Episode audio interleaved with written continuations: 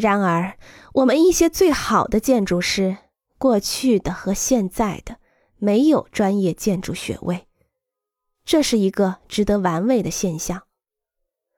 二十世纪的三大巨匠——弗兰克·劳里德赖特、勒克布西耶、密斯凡德罗，都不是建筑系的毕业生。哈维尔·汉密尔顿也是这样。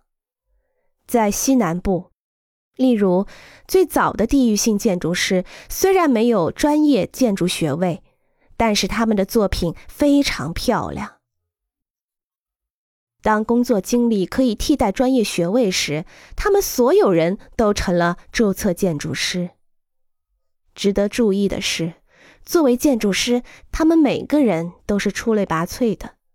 在建筑界最前沿，创造了卓尔不群的建筑，经常是广为人知且广受赞誉。